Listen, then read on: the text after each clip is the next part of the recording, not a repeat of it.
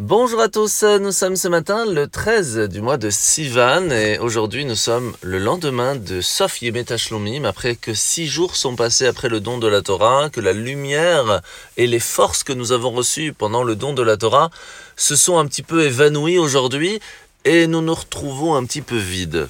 Mais en fait c'est exactement l'inverse. C'est à partir d'aujourd'hui que nous avons la possibilité d'utiliser toutes ces forces pour illuminer notre entourage qui, à partir d'aujourd'hui, se retrouve un petit peu plus obscur. Et c'est pour cela que nous sommes aujourd'hui dans le but même de pourquoi nous avons reçu la Torah. Alors nous sommes aujourd'hui dans le chapitre 4 du Shahar Echod dans le Tanya.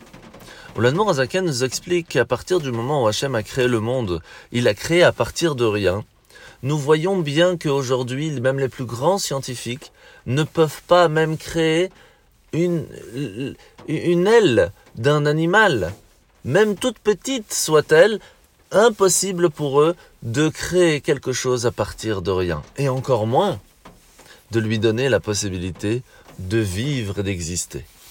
Et c'est pour cela qu'il est totalement impossible, impensable, qu'une personne puisse vivre avec la pensée que Dieu n'est pas présent, que Dieu n'a pas créé le monde. Et pourtant, c'est le cas.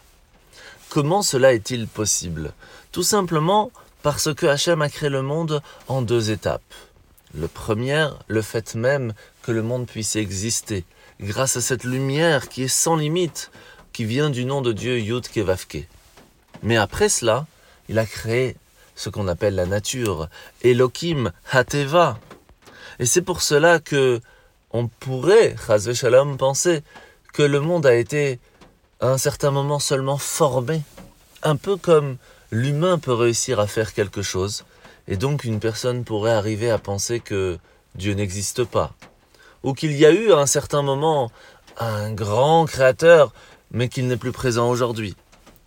Et c'est là que la va venir nous rappeler une chose très importante. Si on regarde autour de nous, la grandeur même de chaque petite création est une preuve en soi que Dieu existe et qu'il est avec nous à chaque instant. Mitzvah négative numéro 280. C'est l'interdiction en chauffette, donc à un juge rabbinique, de juger à l'encontre d'une personne quelconque en dehors de la loi de la Torah.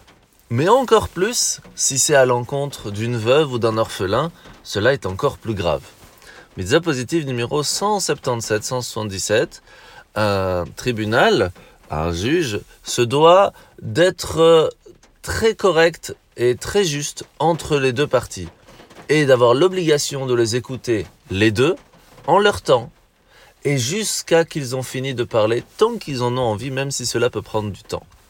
Mitzvah négative numéro 276-276, le chauffette, le tribunal et le juge n'a pas le droit de d'avoir peur ou de penser que peut-être quelqu'un va se venger lors d'un lors, d'un jugement. Il se doit de juger comme la Torah le demande.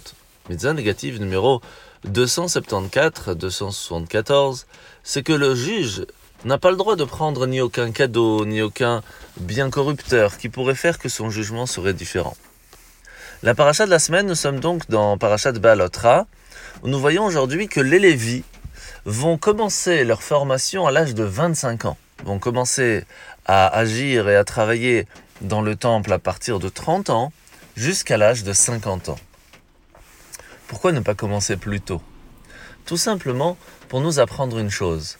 Même si à 25 ans on commence à se réveiller, on se dit Allez, c'est le moment de se former maintenant, pour s'approcher de Dieu. Sache que ce n'est pas trop tard. La preuve, les Lévis commençaient leur formation à 25 ans. Donc sachez qu'il n'est jamais trop tard. Bonne journée à tous et à demain.